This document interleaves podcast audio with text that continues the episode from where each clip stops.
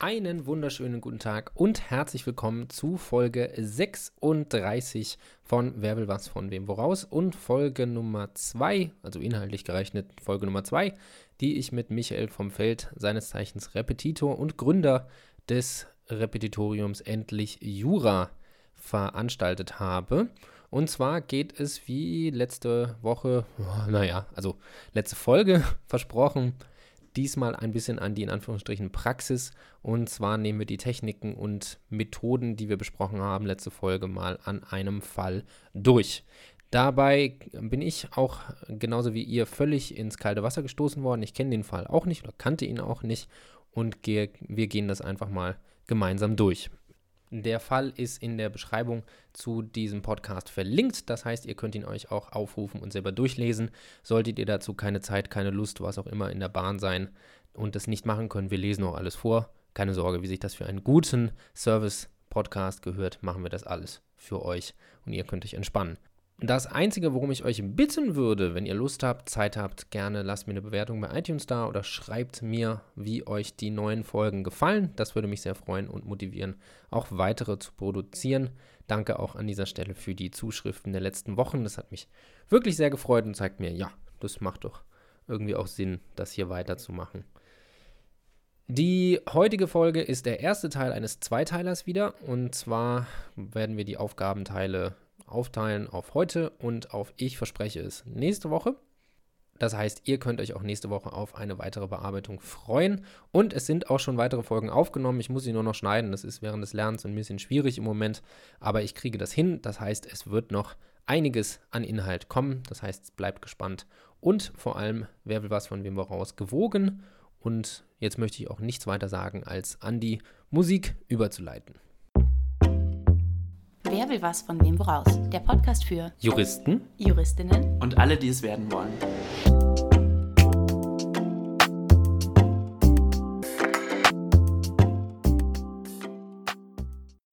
Lass uns einfach mal beide den Fall öffnen. Ich habe ihn jetzt auch hier einmal vor mir. Bist du so ganz grundsätzlich mit meiner Arbeitstechnik rund um Analyse von Sachverhalt, Bearbeitervermerk, Fallfrage etc. vertraut? Ich würde sagen, ja. Du würdest sagen, ja, okay. Ja. Gut. Ähm, für diejenigen, die das hören mögen und vielleicht noch nicht so damit vertraut sind, würde ich vielleicht ein, zwei einleitende Sätze verlieren. Mhm. Ist auch ganz einfach erklärt eigentlich. Hier sieht man ja bei diesem Fall, also wenn man den jetzt parallel offen hat, dann sieht man, es gibt einen Ausgangsfall und es gibt eine Fortsetzung. Es ist elementar wichtig, sich darüber im Klaren zu sein, was Fortsetzung von Abwandlungen unterscheidet. Ich traue das aber auch jedem, der sich das anhört, hier zu. Ganz wichtig ist eben, dass man in diesen Fällen immer, ob es Abwandlung ist oder Fortsetzung, zunächst einmal mit der Analyse des Ausgangsfalls beginnt und erst in einem zweiten Schritt dann sich der Fortsetzung Schrägstrich der Abwandlung widmet. Hier ist es so, dass der Ausgangsfall eine einzige Fallfrage enthält und die zweite Fallfrage findet sich dann in der Fortsetzung. Das bedeutet, man fängt also zunächst einmal an, sich mit der Ausgangsfrage bzw. mit der Fallfrage 1 für den Ausgangsfall zu befassen. Das heißt, der erste, der erste Schritt würde jetzt darin bestehen, dass wir uns einmal diese Fallfrage ansehen. Die da lautet, hat X einen Anspruch auf Rückzahlung von 150 Euro und 400 Euro gegen C? Und die erste Frage, die ich dir jetzt stelle, Vincent, und die du dir dann stellen müsstest in der Klausur, wäre, unabhängig von dem Rest des Falls, ja, ähm, wenn du das einmal so siehst, hättest du da erste Gedanken zu, die du jetzt einmal brainstormen würdest? Ähm, ja, also bei Rückzahlung, also es geht um, um Geld. Das heißt, alles, was, hm? was auf irgendwelche Besitz über Eigentumsübertragungen ist schon mal raus. Ähm, und dann alles, was, ähm, was irgendwie von C an X zurückfließt. Also könnte aus einer ähm, aus Bereicherungsrecht ein Anspruch sein oder aus einem mhm. Vertrag, der sich äh, irgendwie als, als nichtig herausgestellt hat und dann zu der Rückabwicklung führt, aus einem Rücktritt also mhm. alles, was irgendwie äh, eine Rückabwicklung erfordert. Oder auch ja. Scha ja, Schadensersatz vielleicht, aber bei Rückzahlung würde ich da eher nicht, also nicht direkt dran denken. Nicht direkt jedenfalls, aber auch, ne? Genau. Ähm, häufig ist es ja so, dass man durch ähm, einen Anspruch auf Schadensersatz statt der ganzen Leistung dasselbe Ziel hervorrufen kann, wie auch beim Rücktritt. Mhm. Hm. Weil du dann letztendlich ja nach, lass mich nicht lügen, 281,5 ist das, glaube ich, die 346 bis 348 entsprechend anwenden musst.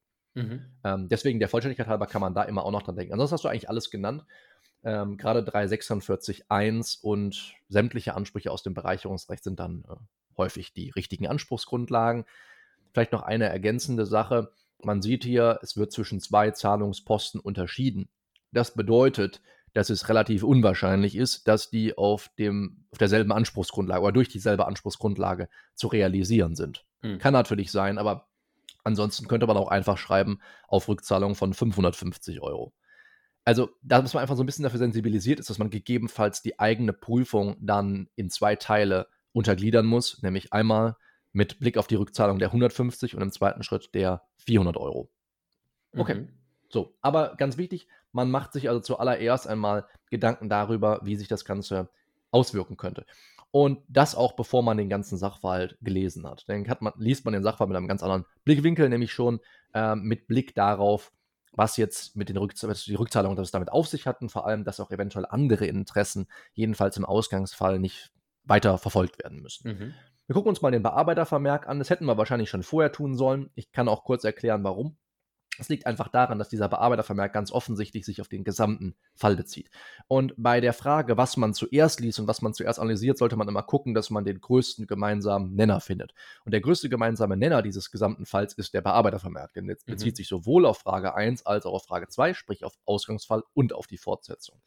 Und dann arbeitet man sich so weit nach vorne, bis man letztendlich beim kleinsten gemeinsamen Teil ist. Kleinster gemeinsamer Zähler, keine Ahnung. Kannst du sowas, Vincent? Ich habe von sowas keine Ahnung. Äh, Im Abi mal gemacht, ja. Ne, ja, bei mir auch. Ne? Ich hatte Matrizen. Ich hatte Matrizen. Äh, ah. auch keine Ahnung mehr von. Also ganz egal.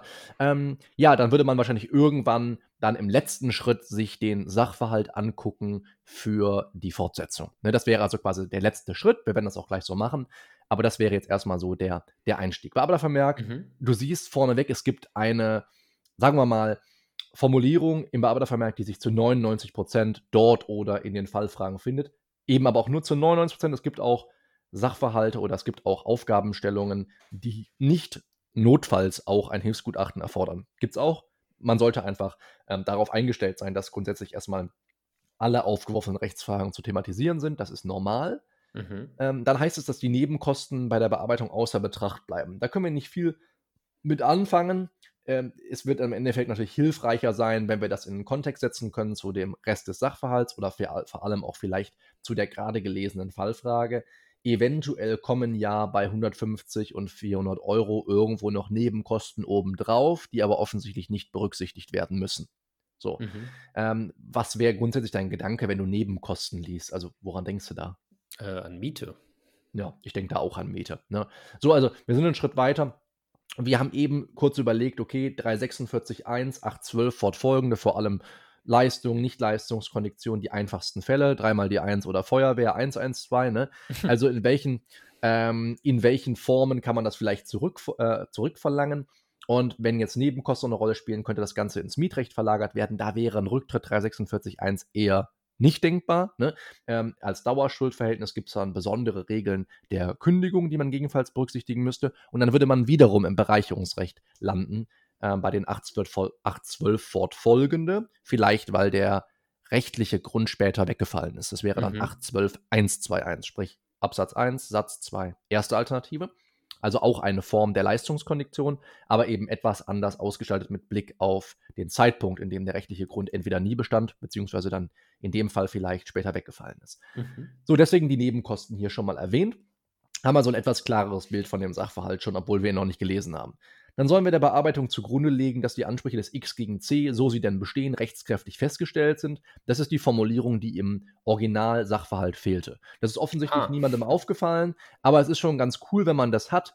Ähm, wir werden gleich auch sehen, warum das interessant sein könnte. Mhm. So, äh, wir sollen das also zugrunde legen, rechtskräftig festgestellt. Hm, das ist häufig eine Formulierung, die man in AGB finden kann.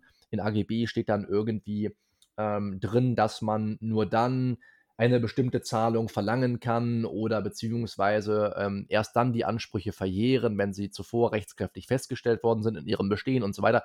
Ähm, da müssten wir AGB erstmal in dem Sachverhalt finden. Darf so viel verraten, dass dem nicht der Fall ist, aber daher stammt diese Formulierung und wir können gleich auch den gesetzlichen Anknüpfungspunkt finden, wenn wir uns mit dem Fall beschäftigt haben. Mhm. Sollte einem jetzt erstmal nicht stören, sollte man zur Kenntnis nehmen, sollte natürlich dann später überlegen, okay, wofür brauche ich diese Formulierung überhaupt? Wo kann sich das Ja. auswirken? Das Schöne ist, die ist so abstrakt gehalten, dass sie sich erst konkretisiert, wenn man den Fall einmal durchdrungen hat. Ne? Also es ist jetzt nicht Mhm. so, dass man sagen müsste, man liest das einmal und weiß sofort, wohin damit, sondern man macht sich am besten irgendwie auf einen separaten Notizzettel einmal kurz einen Vermerk, dass man darauf, ähm, dass man, dass man, dass man darauf sensibilisiert ist, dass man zum späteren Zeitpunkt zu der Angabe zurückkehren muss. Mhm. Gut, das ist also, ähm, das sind also Fallfrage 1 und Bearbeitervermerken. Da würde ich vorschlagen, mh, du liest uns einfach mal den ersten Satz des Ausgangsfalls vor und erzählst uns ganz kurz, was dir dazu einfällt. A erbt im Jahre 2010 ein Ferienhaus. Ja, Gut. Ähm, was sind deine Gedanken?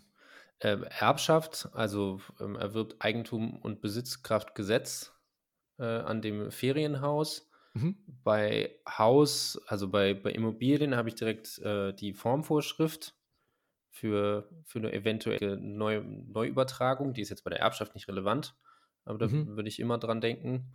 Und äh, 2010 für, für einen Zeitstrahl würde ich Ja. anfangen, falls es um irgendwelche Verjährungen geht. Obwohl das ist, Ja. spielt ja 2013, da war es ja noch nicht so lange her. Jetzt wäre es ja schon mit zehn Jahren schon weit weg, aber trotzdem würde ich mir da einen Zeitstrahl machen. Auf jeden Fall. Also wenn du Daten hast, würde ich immer zum Zeitstrahl raten. Das ist auch eine der wenigen Formen der Skizze, die ich wirklich auch noch dauerhaft bediene. Also ich habe ja meine, meinen separaten Notizzettel, ähm, wo ich also jetzt viele der Gedanken, die du gerade auch schon genannt hast, separat einmal festhalten würde. In dem Wissen, dass du vieles davon am Ende nicht brauchen wirst, Mhm. aber eben auch mit der Sicherheit, dass du nichts übersiehst und im Endeffekt lieber dann einen Tick zu viel als einen Tick zu wenig schreibst. Ja. Hm. Ähm, deswegen viele der Gedanken 1922.1, ähm, qua Gesetz hattest du genannt, das Eigentum von ihm. Beim Ferienhaus würden wir uns ein Stück weit in dem bestätigt sehen, was wir eben schon bei der Analyse von Fallfrage und Bearbeitervermerk festgestellt haben, nämlich dass es ganz offensichtlich irgendwo um Miete vielleicht geht. Das passt ja auch zu Ferienhaus ganz gut. Also Gedanken, die man dann schon auf einem separaten Notizzettel zu dieser ersten Sachverhaltsangabe festhalten könnte. Okay, ähm, Zeitstrahl anfangen finde ich super. Ähm, das wäre der nächste Schritt gewesen. So, wie geht's dann Mhm. weiter? Äh, soll ich weiter vorlesen? Gerne. Ja. Äh, er schließt sich sodann mit B und C zu einer Gesellschaft bürgerlichen Rechts zusammen, um gemeinsam das Ferienhaus zu renovieren und zu verwalten. Okay, was denkst du dir dazu? Äh, dann würde ich erstmal 705 für die GBR. Ja, 705 folgende, also einfach. Genau. Bis 736 ist es dann, glaube ich, irgendwo die Ecke. Äh, Viele, viele Vorschriften. Sind viele Vorschriften, genau. Ähm, jetzt die Preisfrage natürlich an der Stelle. Zu welcher, mh, wie soll man sagen, wozu gibt es bei, der bei den GBR-Vorschriften der 705 fortfolgende keine Regelung? Äh, zur Haftung, oder? Ja, richtig, äh, beziehungsweise einen Schritt weiter vorne, bevor man zur Haftung Worte verlieren könnte, müsste man zunächst einmal erklären, ob sie überhaupt Haftung ne? ausgesetzt sein kann, exakt, ne, der Ja. Rechtsfähigkeit. Also da gibt es nichts. Ähm, das, das muss man sich einfach klar machen und in solchen Fällen, ähm, wenn wir jetzt auch mal mit Blick auf die Fallfrage nochmal gehen, Frage 1, Mhm. es soll ja offensichtlich der X, den kennen wir noch nicht, gegen den C vorgehen. So, und jetzt haben wir gerade gelesen, der C ist der, der sich mit A und B zusammenschließt zu der GBA. Das heißt, der C ist offensichtlich Gesellschafter Mhm. und soll jetzt persönlich in Anspruch genommen werden. Wie kann sowas überhaupt funktionieren? Ah. Mhm. Äh, Also, das ja. wäre die Frage. Du musst dich jetzt Ja. noch nicht beantworten, aber das Ja, wäre ja. die Frage, die man sich dann stellen muss. Ne? Also, und wenn eben, die, wenn eben die Vorschriften bei der GBA fehlen, dann muss man sich irgendwo anders helfen. Mhm. Okay. Und dann steht da, um gemeinsam zu renovieren und zu verwalten. Was ist das? Das ist der gemeinsame Zweck der Gesellschaft. Kann ja alles sein bei der GBR. Ne? Muss ja nicht im Betrieb eines Handelsgewerbes bestehen. Deswegen Ja. völlig unproblematisch. Gut, Ja. dann lesen wir weiter. Die Gesellschaft. Die Gesellschaft tritt nach außen unter dem Namen GBR Vogtlandhaus auf. Ja, ist hast du da irgendwie eine Idee, wenn du diesen Satz liest? mh, Dass, äh, dass sie A nach außen hin wirksam wird, also keine ausschließliche Innen-GBR.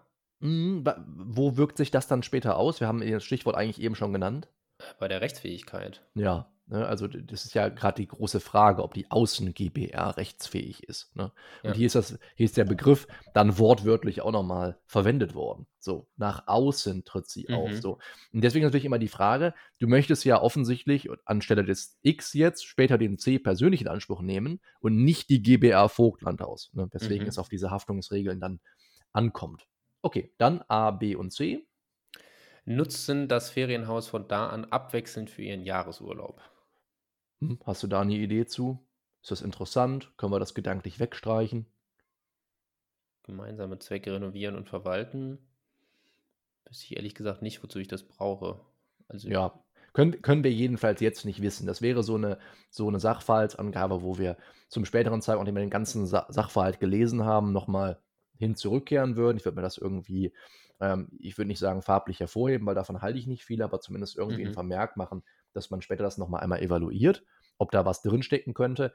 Wenn man den Fall so ein bisschen weiterspinnen würde, ähm, in eine Richtung, wo das vielleicht relevant sein könnte, dann wäre das ja, wie ist es zu beurteilen, wenn einer der Gesellschafter entgegen dem Gesellschaftszweck ne, irgendwie ähm, beispielsweise einen Schaden an der Immobilie oder so anrichtet. Ne? Mhm. Ist das dann eine Pflichtverletzung aus dem Schuldverhältnis, was die miteinander haben, oder wie ist das zu beurteilen? Also da wäre es vielleicht mal interessant, aber ich kann mir das jetzt mit Blick auf den, diesen Fall jetzt hier und vor allem, wenn natürlich auch nach der Haftung von C gegenüber X gefragt ist, nichts in der Richtung vorstellen. Mhm. Aber man, man sollte sich so ein bisschen darin schulen, ähm, deswegen macht man das ja auch Satz für Satz zu lesen, dass man, ähm, ich nenne das immer Case Law, einfach schon mal so ein bisschen in die Zukunft denkt und den Sachverhalt gedanklich weiterstrickt und die Folgefragen einmal aufwirft gedanklich, die sich normalerweise mhm. in diesen Fällen stellen, weil je mehr man Originalsachverhalte im Examen analysiert, desto mehr stellt man fest, dass die alle nach demselben Muster gestrickt sind. So, ja. viele dieser Sachverhalte funktionieren einfach immer gleich. Ja?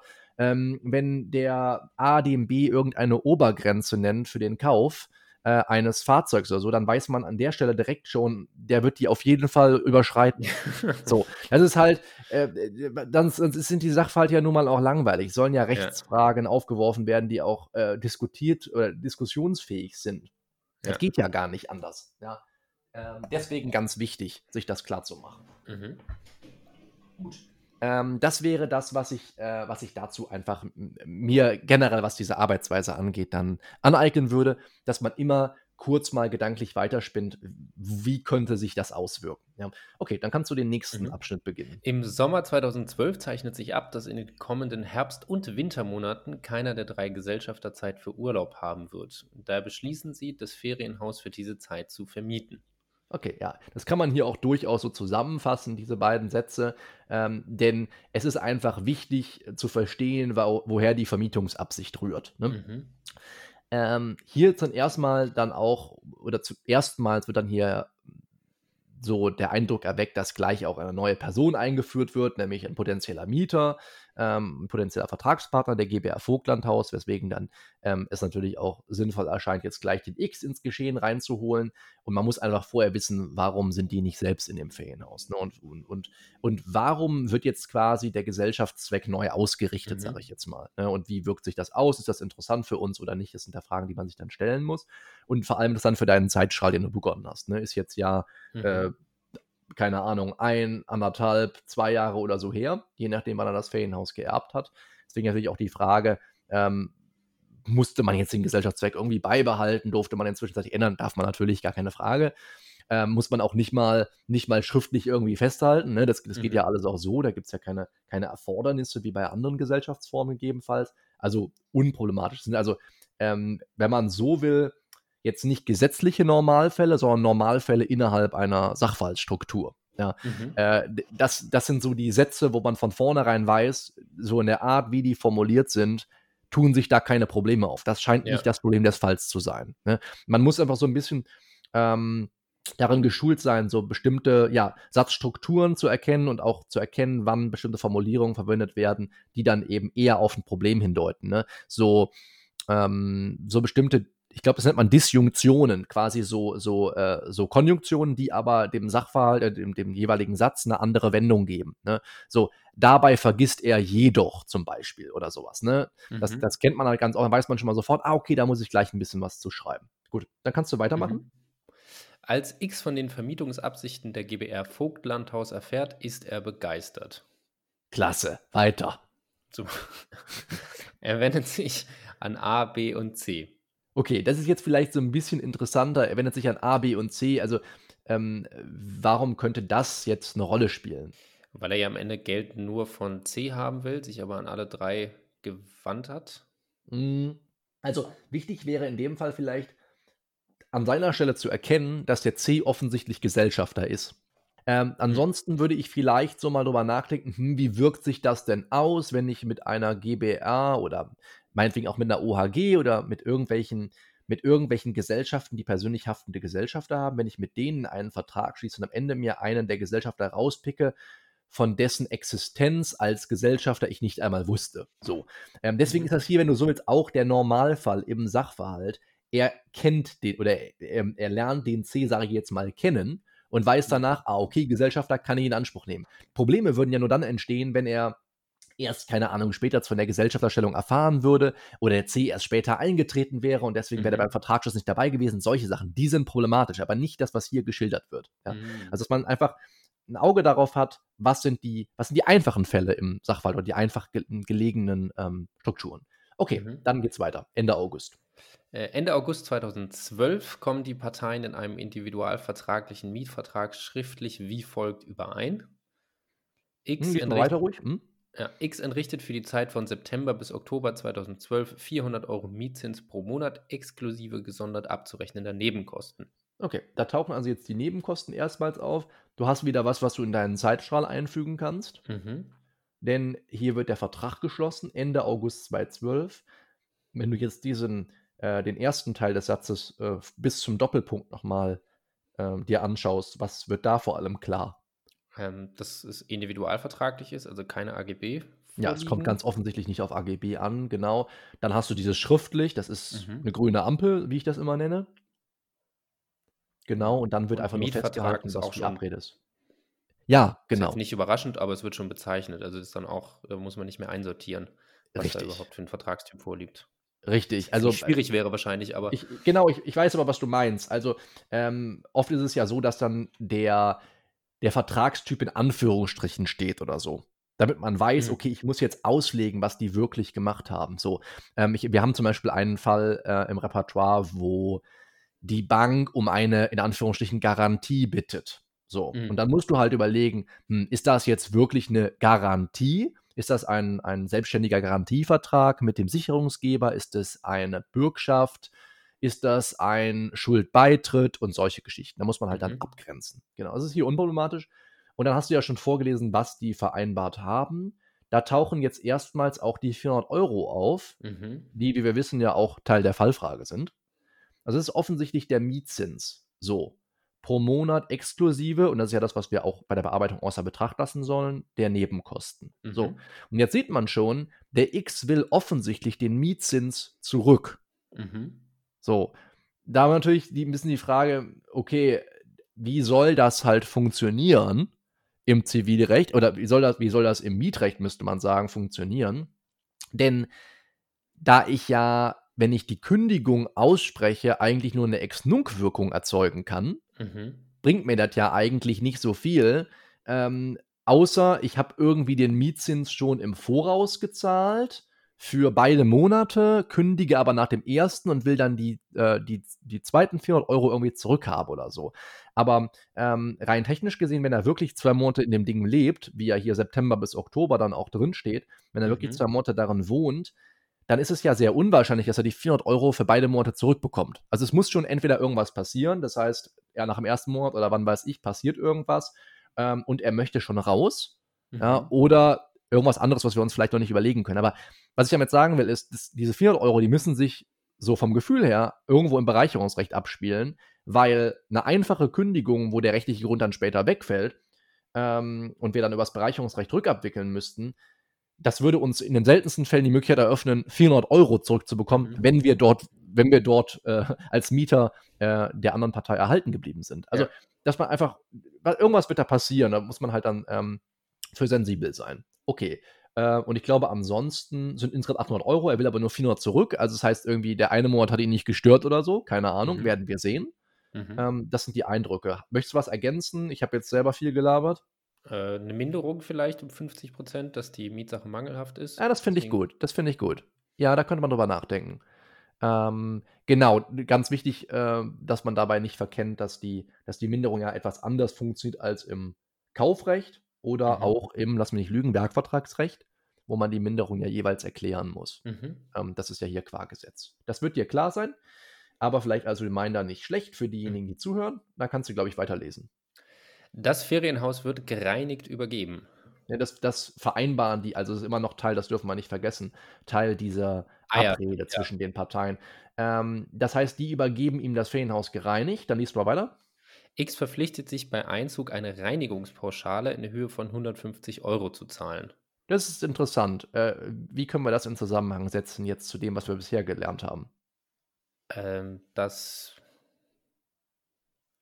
dass es ein zusätzliches, zusätzliches Entgelt, aber eben nicht die, der Mietzins ist, sondern irgendwas darüber hinausgehendes. Ja, und, und wo sind die 150 Euro uns schon begegnet? In der Fallfrage. Ja, also er möchte die 150 Euro zurück. Mhm. Ähm, jetzt steht ja hier, er kriegt ein gereinigtes Ferienhaus und er muss 150 Euro zahlen. Wenn du jetzt mal den nächsten Satz liest. Wenn das Ferienhaus ungereinigt zurückgegeben wird, verbleiben diese bei der GBR Vogtlandhaus. Und dann reinigt? Reinigt X das Ferienhaus selbst, wird ihm die Pauschale erstattet. Ah, okay. So. Das heißt, wir können, wenn er die 150 Euro zurückhaben möchte, wovon ausgehen? Dass er wahrscheinlich, dass er entweder äh, gereinigt hat und die GBR das anders sieht oder das Haus von Anfang an nicht gereinigt war und er es deshalb auch nicht zahlen will. Ja, das, das ergibt beides sehr viel Sinn. Genau, irgendwie sowas. Jetzt die etwas schwierigere Frage, die man sich durchaus an der Stelle des Sachverhalts schon stellen darf wie kriege ich so eine Reinigungspauschale zurück? Und hier ist es wichtig, dass man nicht zu kompliziert denkt. Das tun nämlich die meisten Kandidaten, die diese Klausur bei uns im Klausurenkurs geschrieben haben. Ähm, einfach aus dem Vertrag? Ja, einfach aus dem Vertrag. So, und ähm, was natürlich möglich wäre, das kannst du auch mal, können wir mal durchexerzieren kurz. Was wäre die Alternative, äh, wenn du jetzt, wenn du es, sag ich jetzt mal, wirklich schwieriger machen wolltest? Wie, wie könnte man auch an die Reinigungspauschale kommen?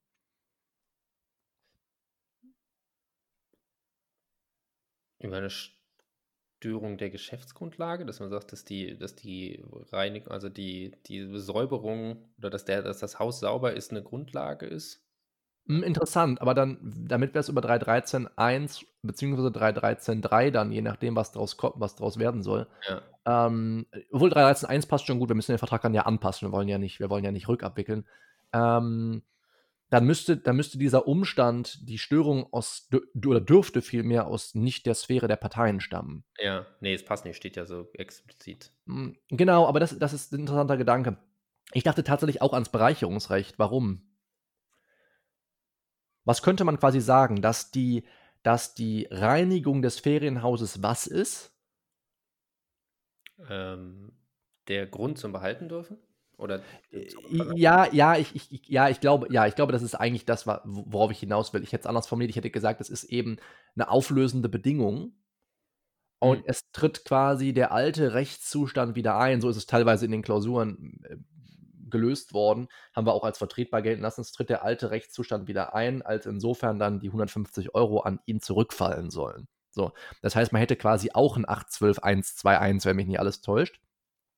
Äh, und man hat dann quasi diese, in dieser Reinigungspauschale dann ergänzend zu dem Vertrag die Vereinbarung einer auflösenden Bedingung und es ist alles sicherlich irgendwie denkbar. Es ist nur viel zu kompliziert. Also es ist komplizierter, ja. als es sein muss. Und der Weg des geringsten Widerstands ist meistens der beste. Deswegen ist auch dein Hinweis, äh, dass es einfach auf den Vertrag ankomme und man aus dem dann zurückfordern könne, auch der beste, den man an der Stelle geben kann. Gut, ähm, also 150 Euro, was die Reinigungspauschale angeht. Egal wie der Sachverhalt weitergeht, das klingt sehr logisch, dass man das aus dem Vertrag zurückfordert. Mhm. Ähm, und viele Kandidaten tun sich damit schwer zu verstehen, dass auch ein Anspruch aus einem Vertrag selbst kommen kann. Mhm. Die suchen dann ähm, sehr, sehr lange im BGB oder egal in welchem Gesetzbuch, suchen die sehr, sehr lange nach einer Anspruchsgrundlage und denken, äh, pauschale Reinigung, ich, ich finde nichts. So, ne? Ähm, aber letztendlich ist alles, was man braucht, und in unter anderem meine ich damit auch die Tatbestandsvoraussetzungen für diesen Rückzahlungsanspruch, die sind ja im Vertrag festgelegt. Ne? Mhm. Äh, die, die ergeben sich aus der Abrede hier. Ne? Du brauchst einen wirksamen Mietvertrag, das ist ja vollkommen klar, sonst, sonst kann ich die Reinigungspauschale nicht zurückverlangen, jedenfalls nicht aus Vertrag. Ich muss das einmal gereinigt übergeben bekommen haben und ich muss es gereinigt zurückgeben. Da hast du die drei Voraussetzungen, die sich direkt aus dem Text hier ergeben. Ne? Mhm. Ähm, deswegen ist das der, der Weg des geringsten Widerstands. Okay. Also das ist die 150 Euro, das klingt sehr plausibel. Ähm, mit den 400 Euro sind wir noch nicht richtig weitergekommen. Wir haben nur eingangs festgestellt, dass das irgendwie ein atypischer Fall sein wird. Äh, du hast von einer Minderung gesprochen, das fand ich gut. Das wäre so das naheliegendste, wahrscheinlich auch, wenn man sich einen normaleren Fall, sag ich jetzt mal, vorstellen könnte oder einen typischeren Fall. Ähm, alle anderen Fälle, die ich mit der Minderung, äh, Entschuldige, mit den 400 Euro bauen kann, ist, sind irgendwie atypisch.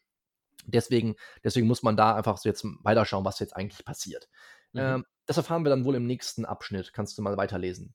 Jo, Anfang September 2012 zahlt X 400 Euro sowie 150 Euro auf das Konto der GBR Vogtlandhaus. Im Oktober 2012 überweist er wiederum 400 Euro. Die Gutschriften erfolgen ordnungsgemäß. Okay. Was sind deine Gedanken jetzt hierzu? Dass er alles gezahlt hat, was er laut Vertrag hätte zahlen müssen. Also seine, das sieht alles sehr, sehr nach grünen Ampeln aus, ja. Genau, also seinerseits hat er erfüllt und die Gutschriften erfolgen ordnungsgemäß, ist das auch irgendwie kein Problem mit, ähm, mit der Überweisung gibt. Genau. Wie ist das dann, wenn man das Geld jetzt nicht Cash auf die Kralle bekommt, sondern überwiesen? Wo im Recht ergeben sich da Feinheiten, die man berücksichtigen muss? Äh, dass man, also dass der, der das Geld empfängt, nicht direkt mhm. das Eigentum daran erwirbt, sondern nur den Auszahlungsanspruch gegen die kontoführende Bank. Richtig, das genau. Weißt du, woher der kommt? Das ist jetzt die schwierigere Frage. Dieser Auszahlungsanspruch? Ja. Ah, das ist irgendwo 600 und dann so in ganz vielen kleinen Buchstaben geregelt. so ist es. Es gibt grundsätzlich zwei Möglichkeiten, den herzuleiten. Äh, darüber kann man tatsächlich auch streiten. Ich das sollte man, die Mühe sollte man sich in der Klausur nicht machen. Man sollte einfach einen der beiden hinschreiben. Die erste Möglichkeit ist 675T11. 675T11, da heißt es, äh, lass mich schauen, der Zahlungsdienstleister des Zahlungsempfängers ist verpflichtet, dem Zahlungsempfänger den Zahlungsbetrag äh, sorry, unverzüglich verfügbar zu machen, nachdem der Betrag auf dem Konto des Zahlungsdienstleisters eingegangen ist. Und dann kommen die Voraussetzungen. Ähm, da wendet dann die eine Ansicht ein, das sei ja nur der Anspruch auf die Verfügbarmachung oder so, aber äh, vielmehr nicht auf die Auszahlung selbst gerichtet, was mir irgendwo einleuchtet, was aber vielleicht auch Haarspalterei ist. Mhm. Und dann die andere Ansicht, die würde es lösen über 675c, 675c Absatz 1. Auf einen Geschäftsbesorgungsvertrag, der die Erbringung von Zahlungsdiensten zum Gegenstand hat, sind die 663 etc. anzuwenden. Und dann wird unter anderem ja auch auf den 600, äh, lass mich nicht lügen, 667 dann verwiesen. Ähm, das ist dann der Herausgabeanspruch auf das Erlangte mhm. äh, aus dem Auftrag, der hier entsprechend angewandt werden soll. Und aus dem würde man sich dann die Knete direkt holen. So diese Ansicht. Wie gesagt, äh, drauf geschissen, was man draus macht. Wichtig ist, dass man einer der beiden anwendet. Mhm. So, beziehungsweise einen der beiden hinschreibt. Das reicht ja schon. Gut, ähm, so viel dazu. Also das sieht aber alles gut aus. Im Oktober 2012 sind wiederum 400 Euro überwiesen. Ähm, das heißt, wie du ja schon gesagt hast, er hat komplett das erfüllt, was sie in der Abrede vereinbart hatten. So, dann zum 1. Oktober. Zum 1. Oktober 2012 tritt C aus der GBR Vogtlandhaus aus und auch nach außen hin nicht weiter als Gesellschafter in Erscheinung. Ja. Wie siehst du das? Ähm, dann, also die Frage, die sich in Verbindung mit der Fallfrage stellen würde, wie, inwieweit ich als Gläubiger gegen einen ausgetretenen Gesellschafter noch vorgehen kann. Exakt. So, äh, die Fragen sind geklärt. Wir, wir, werden dem gleich auch nachgehen. Ähm, vielleicht noch eine Feinheit, die man hier berücksichtigen muss. Da steht zum 1. Oktober. Was heißt das rechtlich oder was heißt das eigentlich auch tatsächlich? Ähm, dass er bis Ende September, also die komplette Oktobermiete betrifft ihn nicht mehr. Exakt. So, das heißt, diese im Oktober 2012 überwiesenen 400 Euro, die sind ihm wurscht. Mhm. Wir müssen halt herausfinden, welche 400 Euro jetzt der Störfaktor sind. Aber diese im Oktober 2012 überwiesenen 400 Euro, die, wie du ja schon sagst, berühren ihn nicht. So. Das heißt, wir hätten höchstens die 400 Euro, im, die Anfang September gezahlt sind, die ihn irgendwie noch jucken könnten. Und natürlich die 150 Euro Rückzahlung, die äh, erfolgen ja nun mal, äh, nicht Rückzahlung, sondern die 150 Euro Zahlung Reinigungspauschale, die erfolgen natürlich im September. Aber was den Rest betrifft, das wissen wir nicht. So, ähm, dass man sich einfach klar macht, dass das auf jeden Fall zeitlich vor der Oktober ähm, 400 Euro Mietzinszahlung ist. Das ist ganz wichtig. Mhm. Ähm, dass er nicht weiter als Gesellschaft in Erscheinung tritt, ist auch eine grüne Ampel. Warum? Dass das X auch weiß. Also, dass da kein, kein gut Glaubenstatbestand oder so in Frage kommt. Ja, also genau, es kommt aufs Richtige an. Also so eine, sowas wie eine Scheingesellschafterstellung oder so, das wird, das wird nicht das Problem sein. Mhm. Ähm, das heißt, der Sachverhalt möchte dir hier, wenn du so willst, auch wieder den, den typischen, die typische Sachverhaltskonstellation einmal zeigen und jeden Gedanken, den man an irgendwie was so, ah, der tritt aber nach außen noch auf und eventuell muss er daraus haften, ob er ausgetreten ist oder nicht, das wird alles zunichte gemacht. Damit soll man sich gar nicht befassen. Mhm. Ja, weil das, ist, das sind dann häufig die Ideen, die Leuten dann kommen. Mhm. Ähm, gut, wie im Gesellschaftsvertrag. Wie im Gesellschaftsvertrag für diesen Fall vereinbart, führen A und B die Gesellschaft alleine fort. Okay. So, das bedeutet natürlich was oder warum ist das wichtig? Ähm, weil die GBR ja sonst nicht mehr existieren würde, wenn er ausgetreten wäre. Richtig, richtig. Also auch das ist natürlich eine grüne Ampel, wenn man so will, sonst gibt es ganz andere Probleme, ne? Mhm. Wenn, man, wenn man nämlich sogenannte zerschlagungsfähige Strukturen geschaffen hat, ähm, indem man eben eine solche Klausel nicht in den Gesellschaftsvertrag aufgenommen hat, beziehungsweise entgegen des Gesetzes, ähm, das es nämlich auch so vorsieht, gehandelt hat im Gesellschaftsvertrag, dann sieht das Ganze hier, wie du auch schon gesagt hast, völlig anders aus. Dann haben wir auf einmal gar keine GBR mehr. Hm. So, ähm, diese Frage sollen wir uns also nicht stellen. Ähm, ich gehe mal kurz in die Normen rein. Ich glaube, das ist auch irgendwo bei 736. Schau mal, 736.1 BGB ist im Gesellschaftsvertrag bestimmt, dass, wenn ein Gesellschafter kündigt, das ist unser Fall, die Gesellschaft unter den übrigen Gesellschaftern fortbestehen soll so scheidet bei dem Eintritt eines solchen Ereignisses der Gesellschaft, in dessen Person es eintritt, aus der Gesellschaft aus. Also 761 ist exakt das, was wir brauchen. Und da du ja wahrscheinlich auch irgendwann in deinem Leben mal gelernt hast, dass du Normen mal zu Ende lesen sollst, liest du auch Absatz 2. Die für Personenhandelsgesellschaften geltenden Regelungen über die Begrenzung der Nachhaftung gelten sinngemäß. Super. Hört sich nicht schlecht an, ne? Warum könnte die Begrenzung der Nachhaftung für uns eine Rolle spielen? Weil das einmal geregelt ist, dass der schon entstanden sein muss, mhm. der, äh, die Forderung, wenn der ausgetreten ist, und aber dann auch, dass es bis fünf Jahre nach dem Austritt noch gefordert werden kann. Also einmal für den September positiv und für den Oktober eher schlecht. Ja, ergibt auch Sinn mit Blick auf die Fallfrage. Denn ähm, dann hätte man eben hat man eben diese Besonderheit, dass man, dass man ein und denselben Umstand, er tritt aus, zweimal unterschiedlich rechtlich begutachtet oder unterschiedlich beurteilen muss. Nämlich einmal hat es eine Auswirkung und einmal keine. Dass es zweimal zum selben Ergebnis kommt, ist in solchen Sachverhalten, deswegen sagte ich das mit, dem, mit der Form, wie Sachverhalte gestrickt sind, sehr unwahrscheinlich. Mhm. Äh, ne, wenn, wenn zweimal letztendlich man sich dieselbe Frage nach Haftung stellen muss, ist es einmal positiv und einmal negativ, wie du es ja auch schon gesagt hast. Mhm. Das ist einfach, einfach ganz wichtig und deswegen empfehle ich ja auch immer, sich so viele Originalklausuren wie möglich anzugucken, man erkennt einfach diese Muster und irgendwann fallen einem diese Sachverhalte einfach leichter zu lösen. Gut, so, das ist das. Ähm, das besteht also alleine dann weiter vor. Wir haben die grüne Ampel. Ähm, wollte ich dazu noch was ergänzen? Nein, ich glaube nicht. Hast du alles schon genannt? Vielleicht eine Feinheit. Äh, du hast gesagt, die Forderung entstanden das HGB spricht davon begründet. Jetzt ist die Frage, heißt begründet entstanden oder heißt das was anderes? Es ist einfach wichtig, dass man grundsätzlich drei Zeitpunkte, die tatsächlich zusammenfallen können, aber eben auch auseinander, dass man die auseinander hält. Und zwar das Begründen, das Entstehen und das Fälligwerden der Forderung.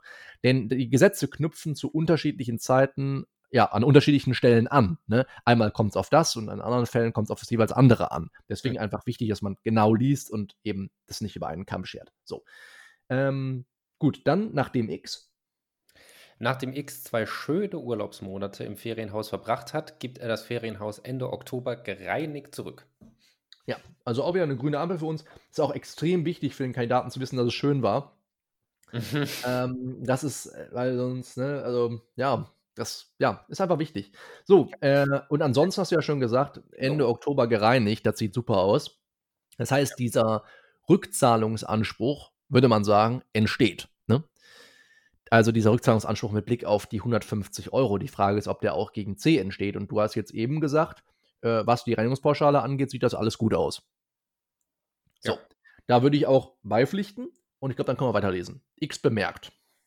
X bemerkt bei Durchsicht seiner Unterlagen im Januar 2013, dass er die Reinigungspauschale noch nicht zurückerhalten und im Oktober 2012 die Miete versehentlich zweimal überwiesen hat. Okay, also Reinigungspauschale noch nicht zurück, das bemerkt er jetzt. Ansonsten würde er nicht auf die Idee kommen, das zurückzufordern, vollkommen klar. Wie steht es jetzt um diese versehentliche Doppelzahlung?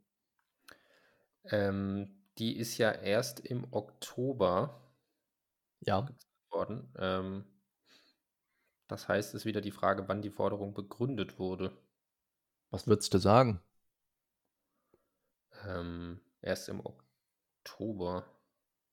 Andererseits, ja, wenn, das, wenn das ja. Wort das begründet sagt, das weiß ich ehrlich gesagt einfach, einfach nicht. Ja, da müssen wir gleich mal überlegen. Ähm, ja. Aber wie du ja schon beschrieben hast, ähm, oder wie wir eben gesagt haben, die, die Lösung muss jeweils unterschiedlich sein. Äh, das heißt also, beim einen wird es eben begründet gewesen sein, beim anderen nicht. Sonst, äh, sonst äh, fehlt der Spaßfaktor in der Klausur. Ähm, deswegen muss man natürlich so ein bisschen auch klausurtaktisch erwägen, in welche Richtung man sich entscheiden möchte. Und ähm, du hast es aus dem Gefühl heraus gesagt, äh, Oktober 2012 ist das erst begründet. Da würde ich auch zustimmen. Wir können uns ja gleich noch einen Augenblick über die Begründung, die mögliche, unterhalten. Ähm, und vor allem, was man unter begründet verstehen kann. Dann können wir ein bisschen Wortauslegung machen. Ähm, ja, versehentlich zweimal überwiesen. Was wäre die Anspruchsgrundlage? Mal ganz unabhängig von der Haftung des C. Die Anspruchsgrundlage richtet sich ja schließlich gegen die GBR Vogtlandhaus. Ähm, dann äh, 812 3 mal die 1. Ja, exakt. Und nichts anderes.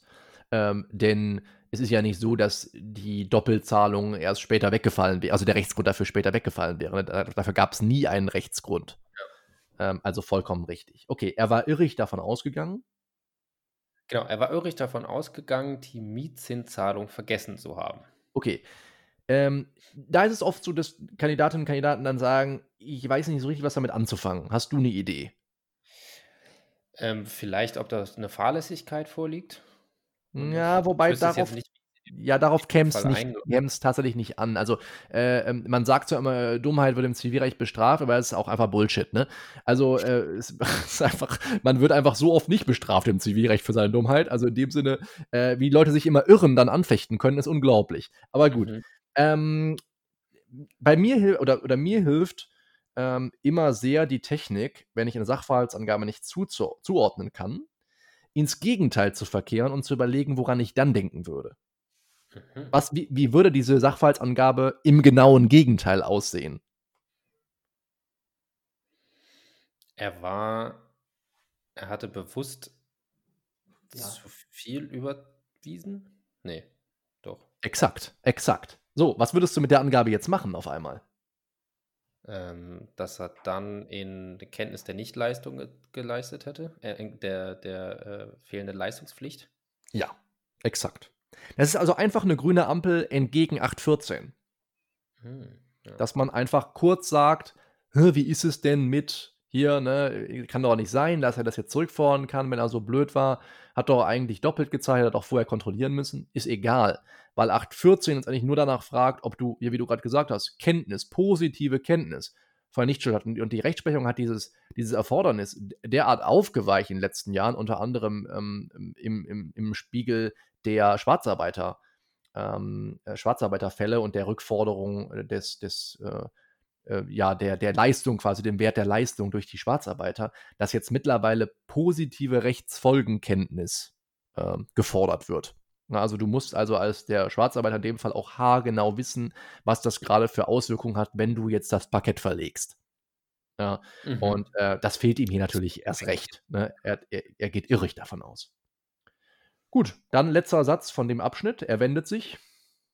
Äh, äh, da. Er wendet sich an A, B und C und verlangt Rückzahlung in Höhe von 550 Euro. Okay, das ergibt Sinn, das muss so sein. Nächster Satz oder letzter Satz vielmehr. Daraufhin berichtet C dem überraschten X von seinem Ausscheiden und meint zumindest er sei nicht zur Rückzahlung verpflichtet. Auch A und B weigern sich. Ja, das, das wundert uns jetzt alles nicht mehr. So. Und im Prinzip haben wir, äh, während wir den Sachverhalt analysiert haben, auch schon das Ding gelöst. So, die einzige Frage, die wir uns noch stellen müssen, ist, wie es jetzt um die ja, Begründung der Forderung und den darauf oder der dafür maßgebenden Zeitpunkt aussieht. Mhm. Jetzt hat er eben 736.2 uns verraten, dass wir in solchen Fällen am besten mal wo reingucken? In das, äh, die Regelung für die Personenhandelsgesellschaften, also ins HGB. Ja, welche, welche sind dann gemeint, welche Regelungen? Äh, zur OHG und zur KG, also 105 fortfolgende. Ja, genau. Und wo finden wir da Regeln zur Nachhaftung und der Begrenzung? Ähm, das, die Haftung ist 128.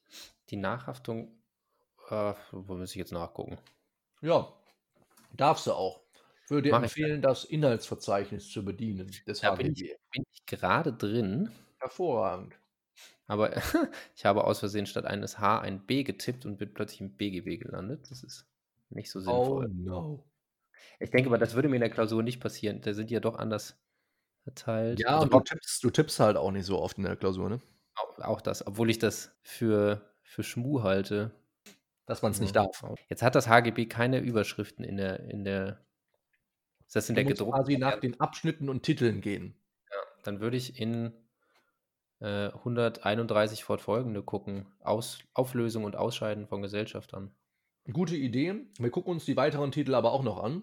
Eventuell Verjährung, zeitliche der Haftung. Ah, genau. Aber man kommt dann halt hin. Ne? Das ja. heißt, man fängt vielleicht erst bei 131 zu suchen an. Ähm, was ich immer machen würde, ist einfach von vornherein in der Struktur von oben nach unten gehen. Wir waren uns darüber klar, dass wir bei der HG, beim, äh, beim HGB gucken wollten, bei der OHG gucken uns an, okay, welche Titel hat, haben die Vorschriften zur OHG und dann sortierst du von vornherein auf dieser eigenen Ebene dann einmal aus, was du brauchst und was du nicht brauchst. Und dann liest du wahrscheinlich sowohl die 131 fortfolgende als auch die Vorschriften zur zeitlich begrenzten Haftung. Mhm. So, äh, um es kurz und schmerzlos zu machen, ist es dann der 160. Das ist auch im Wesentlichen das, was du eben auch wiedergegeben hast.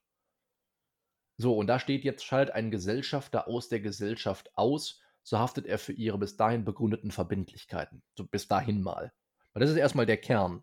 Alles, mhm. was bis dahin begründet ist gegenüber der OHG oder in unserem Fall hier der GBR, wir müssen die Vorschriften ja entsprechend anwenden, alles, was bis dahin begründet ist, ähm, dafür muss er noch haften, der C. Würdest du denn sagen, dass die Geschichte mit der Reinigungspauschale begründet ist?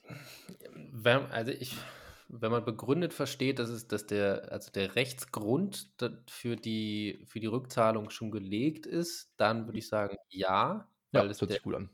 Vertrag ergibt und da ja schon geregelt ist und es ja auch schon im September gezahlt wurde. Exakt. Ähm, wenn man das äh, eher Richtung, äh, Richtung Fälligkeit versteht, wobei da ja im, im, zweiten Teil des Satzes ja dann von Fälligkeit gesprochen ja, wird.